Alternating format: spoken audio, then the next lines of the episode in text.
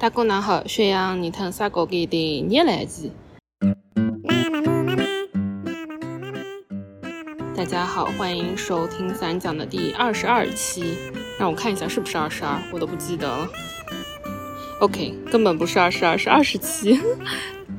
好，大家好，欢迎收听三讲的第二十期。大家好，宣扬你听啥歌给的热机。现在的话呢，是在土耳其第三大城市伊兹密尔的机场，准备要离开伊兹密尔。本来的话是想要在伊兹密尔的街头录一下，但是就有一点来不及，所以我现在就在机场，还在等他那个 counter 打开，因为我想早点过来，在这边剪一期播客，下周就要发了，嗯，所以有一点点慌张。嗯，但是的话呢，还是想要来录一下关于在土耳其的一些呃遇到的人吧。因为关于去哪儿玩什么的话，我觉得网上真的已经超多攻略之类了，所以就轮不到我来说，因为我根本就没有去看过几个景点。还是就来聊一下这次路上遇到的一些很特别的人吧。嗯，然后这个的话呢是近期的第二次 solo trip。关于 solo trip，上一期也有提到。就还是挺喜欢的，然后这里分享的有一些的话呢，在我上周的 newsletter 里面有更详细的写，所以也欢迎大家来看我的上一期的 newsletter，可以订阅哦。大概就是属于帮助我这个无业游民可以多游一会儿吧。那呃，首先的话，想要分享一些在伊斯坦布尔的时候遇到的人，因为这次的话，我其实就只去了伊斯坦布尔和伊兹密尔，呃，一个地方住，分别都住了四个晚上。伊斯坦布尔的话，我住在青旅里面，还是比较喜欢青旅吧。虽然这次去看了一下，有些 Airbnb 看起来也很厉害，比青旅还要便宜，但我还是选择了住青旅，因为觉得可以遇到人的概率会大一点吧。然后这次这个青旅我也很喜欢。这青旅我觉得最大的特点就是它会提供免费的比较丰盛的早饭，而且是从八点钟一直到十二点。在吃早饭的时候也遇到了很多很有趣的人和事情。嗯，有一天 早饭的话是，呃，我在跟别人聊天的时候，然后隔壁有一个女生，她是呃印度人的长相，因为她父母是印度人还是斯里兰卡人，我忘记了，但是她父母就移民到了伦英国，然后她就问我说，她男朋友拿到了一个中国的 offer，去那边一个深圳的新开的私立学校里面教英语，问我要不要去，然后我的第一反应是，呃，Where is he from？他哪里来的？然后他说 Wales 就在英国。然后我的第二个问题是 What's his skin color？呃，就他的肤色是怎样的？然后他说他是 Caucasian，所以他是白人。然后我就说啊，那好吧，那你还是让他直接去好了。就为什么 Why not？如果工资也很好，嗯，就怎么说呢？我觉得。如果要比到 racist 的话，当然，我觉得中国人是不会对别人做出一些过激的行为，但是骨子里面的话，可能大家都比较嗯 racist 一点。我个人是这样觉得啦，就比如说，可能也是因为我们看的比较少嘛，因为毕竟大家都是就百分之九十多都是汉族人，所以大家会对于这些事情没有那么的敏感。嗯，比如说我父母这一辈的人的话，如果看到一些不同肤色的人的话，他们脑子里面就会有一些自己的判断，所以我当时就会问他，呃，是 What's his skin color？然后旁边的人就刚好也是跟我住在一个房间的女生，然后她刚坐下来的时候就听到我问别人 What's his skin color？然后她都有点惊到，因为她觉得你这也太直接了吧。对，然后那天早上就一大桌子人开始聊大家自己遇到的各种各样很。种族歧视的事情啊、经历啊之类的，就嗯，当然也有白人，然后也有其他人种的人，感觉大家在这个问题上面就是可以聊起来，还挺好玩的。因为呃，在这个世界上的话，种族歧视它真的随处都在，不管是在哪一个国家吧。嗯，然后在青旅里面的话，还碰到了一个台湾姐姐，她的话我不知道她具体的年龄是多少。嗯，然后我是第一天到的时候，晚上出去吃了晚饭之后，走了一会儿就实在是太冷了，然后就回青旅要拿一件嗯拿一个围巾，然后那时候就碰到她，她就问我 Where are you from？啊，然后说我是中国的，所以我们俩就开始用中文交流。之后的话，两天我们就都有一起玩。嗯，所以其实虽然是一个人到的伊斯坦布尔，但前几天的话都是有人一起玩。然后这个台湾姐姐的话，她就是已经 fire 了，就呃 financially independent，呃 retire early。然后她也会说，她就属于当然没有到大富大贵的程度，但是她目前各种各样的积蓄以及她的一些投资都可以，以及还有房租都可以足够支付她目前的生活方式。她是在美国也住了很多年，她去美国读了大学，然后在那边开始做程序员。但他现在就把美国的房子租出去了，然后他在台北有一个小小的房子，他就会定期、不定期的回台北休息一段时间，但平时的话就会出去玩。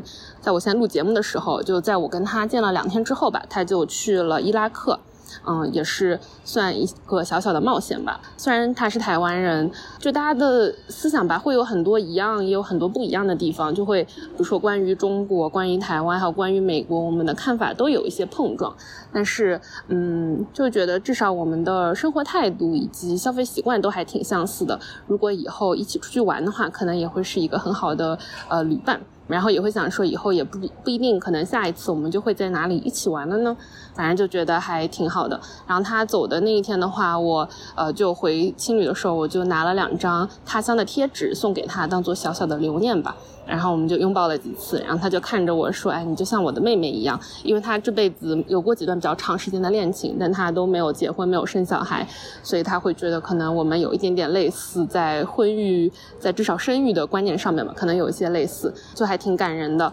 后来的话，第二天我就又和一个台湾女生见面了。然后那女生的话，不是在这次旅途认识，而是之前就我们他乡和 Matters 台湾的，现在应该是算台湾的台湾香港的一个写作平台。吧，有一些合作，所以当时就认识了里面一个女孩子，和我们一起做活动。嗯，然后没有想到的是，因为她常驻台湾嘛，然后我又是在到处跑来跑去，然后没有想到我们最后居然是在伊斯坦布尔见面的。她也是最近过来，呃，旅居几周。和他的话也是第一次见面，但我们就吃午饭加上吃甜点，两个人聊了三个多小时。去吃甜点的话也是有点好笑，因为我们都知道本地的甜点会非常非常的甜，所以让我们一个人吃的话又有点不敢，所以我们就两个人一起吃，嗯，就点了一盘子有不同的种类，嗯，这种时候还是觉得两个人一起吃饭会比较好一些，因为至少有人可以分担这些甜度，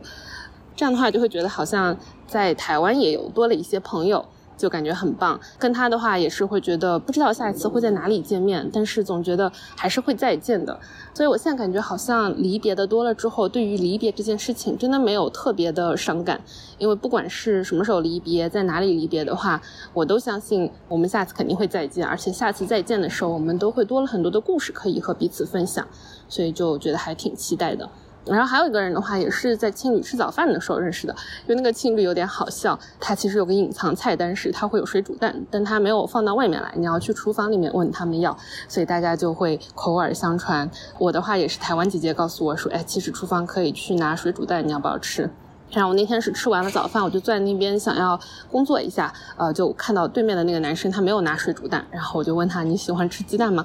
然后他就说他当然喜欢呀，因为需要一些 protein，所以他就去厨房拿了两个鸡蛋。然后我们就稍微聊了一下。后来他有提到说他那天晚上会去做一个那种 sunset cruise，嗯，然后我问他你是随便选了一个还是你有精挑细选过选了一个？他说他是有精挑细选过。我说好，那我就订一个一模一样的，因为我想要去 sunset cruise，但是我不想要做功课了。所以我们就那天晚上又一起去了 Sunset Cruise，还一起吃了晚饭之类的，就觉得也挺开心的。就就是怎么说呢，还是像前面说的吧，虽然是一个人出发，但是路上其实会遇到很好玩的人，大家就可以一起玩一下，然后可能马上就分开，但是也没有关系，都是一些很短暂的缘分吧。之后的话，我就来了伊兹密尔，啊，伊兹密尔的话是在呃伊斯坦布尔的南边。因为在伊斯坦布尔的头两天实在是太冷了，所以我当时就想，我一定要找一个暖和一点的地方，我就直接买了个机票来这里。然后来这里的话，我是住在一个 Airbnb，所以就没有遇到很多人。但是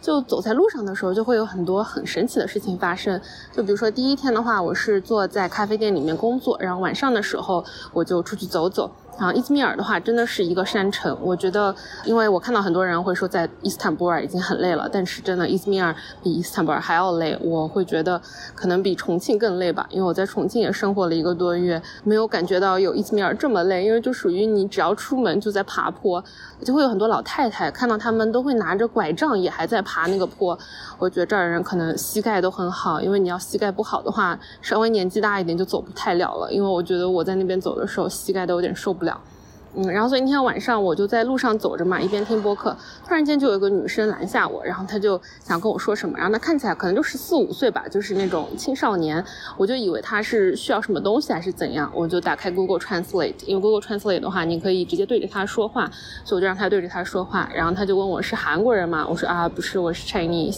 她就跟我说你很漂亮，然后我就是那种很羞涩，我我那天也有在长毛象上面写，因为我觉得我对于自己的外貌也已经。和解了，已经活到三十多岁了。但我和解的话，并不是，并没有认为说啊，我就是好看的，不管你的审美如何，我就是好看的这样子的和解。我的和解更多的是，我知道我长得没有那么好看，但是我不在乎了，但是我不会为此困扰了。所以，就当别人夸我的外貌的时候，我就会觉得有点啊，天哪，你好礼貌呀。所以我也很礼貌的对他笑笑，然后我就开始又继续往前走。然后那个女孩子就旁边又多了一个女孩子，比她更年轻一点。就刚好走到前面的话，会要转弯，我就转了个弯，因为我戴着那个消音耳机嘛。但是我也听到后面有人，所以我就转头发现是那两个女孩子中的其中一个，然后她就要跟我拥抱，但是她其实也不太会说英文，所以我当时满脑子都是他们刚刚夸完了我，现在要跟我拥抱，是想要偷我的东西嘛？就我现在会觉得我这种想法真的是太，真的就是非常的愧疚，非常的邪恶。我居然把他们想的这么的不堪，是其实是我内心比较不堪，所以。我当时在想，哦，他们是想要偷我的东西吗？但是我兜里面也没有什么东西，所以我就跟他们拥抱了一下。另外一个女孩也过来跟我拥抱了一下。就我真的为自己这种很，嗯，很邪恶的想法感到很羞耻。他们真的就只是就很友好吧，就只是想要跟我拥抱一下而已。啊，我就带着一颗羞耻的心，就羞愧的心，就默默的又走了一会儿。不过好在是后来第二天晚上的时候，因为我又要去工作一会儿，我就去了我住的隔壁的一家咖啡店。其中一个小女孩刚好跟她爸爸妈妈走进来，一起在那个咖啡店里面坐了一晚上。所以我当时看着她，我就觉得，嗯，这女孩子为什么这么眼熟？然后突然想起来，哦，是昨天晚上那个女孩子。然后她就过来跟我又拥抱了一下，就属于我们也没有任何的交流，因为她不说英文，我也不会说土耳其语，但我们就这样拥抱了两次，就觉得还挺开心的。并且觉得非常的羞愧，就因为我自己内心的那些不堪的东西，把对方想的那么坏。第二天的话，我就去了 Cheshme，好像切什梅，就是在伊兹密尔往西要去到最西的地方，就已经是在爱琴海沿岸了。如果我有申根签的话，我就可以坐一个二十分钟的船，就可以到希腊的小岛。当然我没有，所以我没有去。然后那个海边的话，也是就觉得很舒服、很休闲。很多人就嗯，那边就其实没有沙滩，它的那种海边就是石头的那种。但是也有很多人就会呃拿着浴巾啊之类的，就躺在那个石头上面，然后也就直接下海了。那天的话也挺好玩的，我也是一个人去的。去那边的话可以坐大巴，所以我就坐了一个大巴。刚刚下车的时候，旁边就。路过一个，呃，我就路过一个亚洲人大哥，那个大哥就问我你是哪里人？我是中国人，他说他是韩国人，所以呢，就变成可能整个镇上唯一的、唯二的两个亚洲人就走在了一起，我们就这样莫名其妙开始逛那个小镇，然后来还去吃了个午饭。然后那亚洲大哥也是挺有意思吧，他说他是韩国的教授，是教 international trading 的那种国际贸易之类的，可能来。伊兹密尔这边的话，也是为了考察一个工作机会，他想要可能明年就直接搬来伊兹密尔这边，在这边的大学里面教书。后来去吃饭的时候的话，他他问我说，他说我能不能冒昧的问你几岁？我说我三十一岁。他说他女儿跟我差不多大，我就趁机问他，那你女儿结婚了没有？他说他没有结婚。我就问他，那你会不会 pressure 你的女儿？就你会不会催她结婚？他说啊，我只是 worried，我只是很担心，但我不敢，不会催她。他说，但是我的时候提到，比如说别人都有 grandchildren 了，别人都有孙子孙女了，他女儿也会觉得有点不高兴。后面他就主动自己的提起了一个中国的电视剧，我不知道是哪一部。他说那个电视剧的女主角是一个律师，但是因为她没有结婚，所以她父母就很不高兴。然后他们还让她去了一个地方。后来我听了的话，应该就是相亲角的那种公园的相亲角之类。他说他要去一个 plaza 什么的，啊，就要写下自己的名字啊、职业啊之类的。然后，但是的话，那个剧情里面可能是女主角就会被呃广场上的男生的父母给嫌弃啊之类的。然后他就说啊，很奇怪，因为律师啊、医生这种职业在韩国是非常受到尊敬的，怎么会在中国的话会这样的一个女生这么优秀的女生还会受到各种各样各样的嫌弃？我说啊，对啊，就是因为她没有结婚，所以 she's a failure。反正就觉得这个文化输出还是有一点 sad。吃完午饭的话，因为大哥他要呃回去回城里面五点钟要跟人见面，所以他就先走了。而且去吃饭的路上也有点好玩，也遇到了一个很可爱的大哥。我就连续 Google Map 了两次去两个餐厅，我们想要去吃海鲜，因为那个在海边嘛。但是结果那两个店都没有开门，我就在路边看到一只很可爱的猫猫，我就没摸它。当时呃旁边的几个大哥就在那边开玩笑说：“哎，你把它带回中国去吧。”然后有一个大哥他其实是旁边的店主，我就问他这边哪个哪家海鲜店比较好吃，他就说：“哎，我有个名片，你要不要？”我说：“好。”他就去拿了一个名片给我，就之后我们去了餐馆的名片，他直接在那个名片上面写了 ten percent discount，还写了他的名字，就跟我们说：“你去这个餐馆给他这张名片，他就会知道了。”所以后来我们就去了他推荐这个餐馆，真的拿到了百分之十的 discount，就觉得还挺可爱的，因为我没有去那个大哥那边买东西。第二天的话，我就在海边的小镇就逛，闲逛，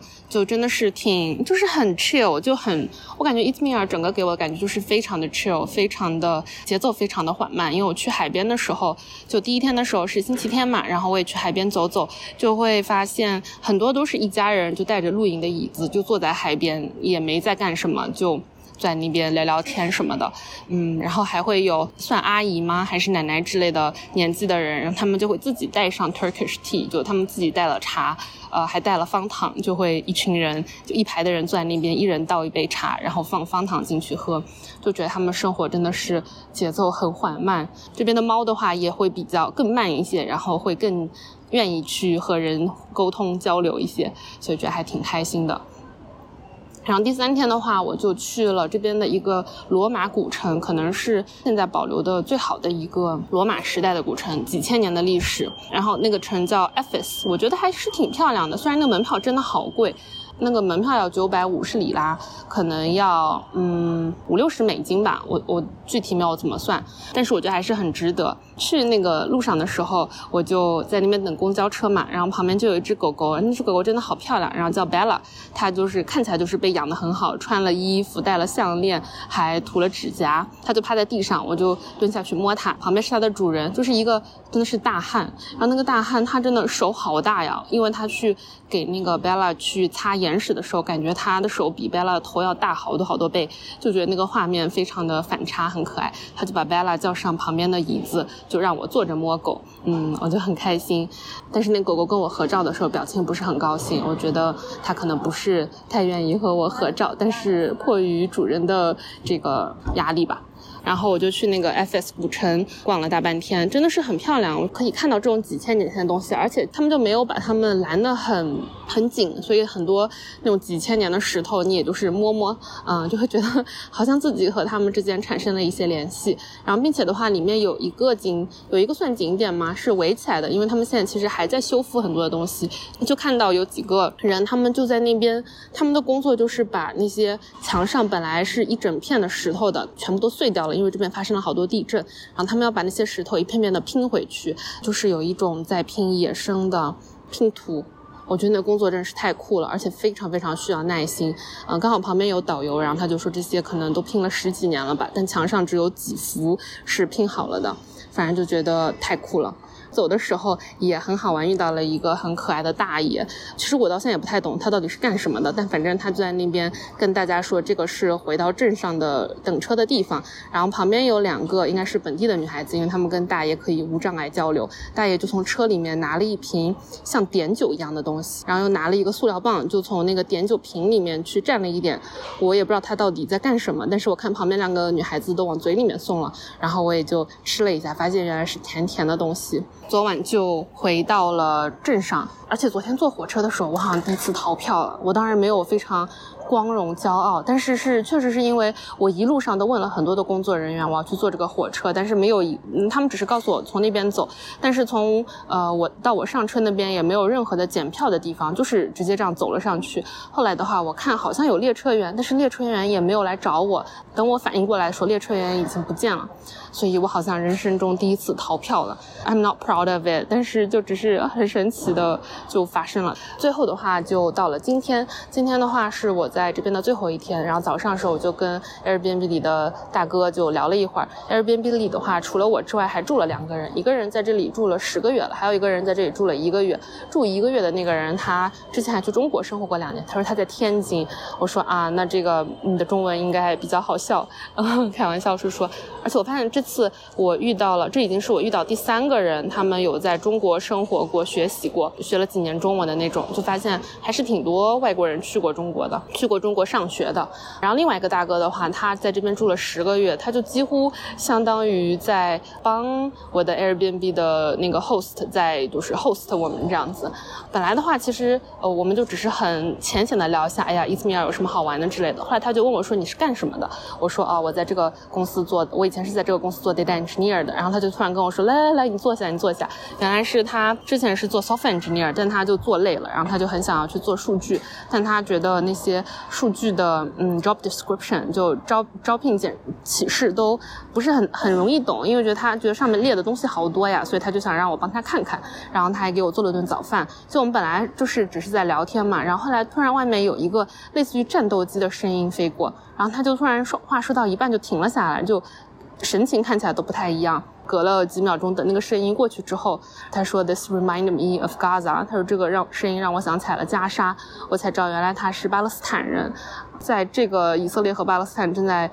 交战的时候遇到一个巴勒斯坦人，感觉还挺神奇的。那我们就有更多的聊了一下关于他在巴勒斯坦的生活啊，他为什么来土耳其之类之类的。我还看了一下他的护照，因为我就是很好奇巴勒斯坦的护照长什么样子，因为他们其实他们没有被所有的国家承认，所以他们那个上面的话也是写 The Palestine Authority，而不是一个 country 这样。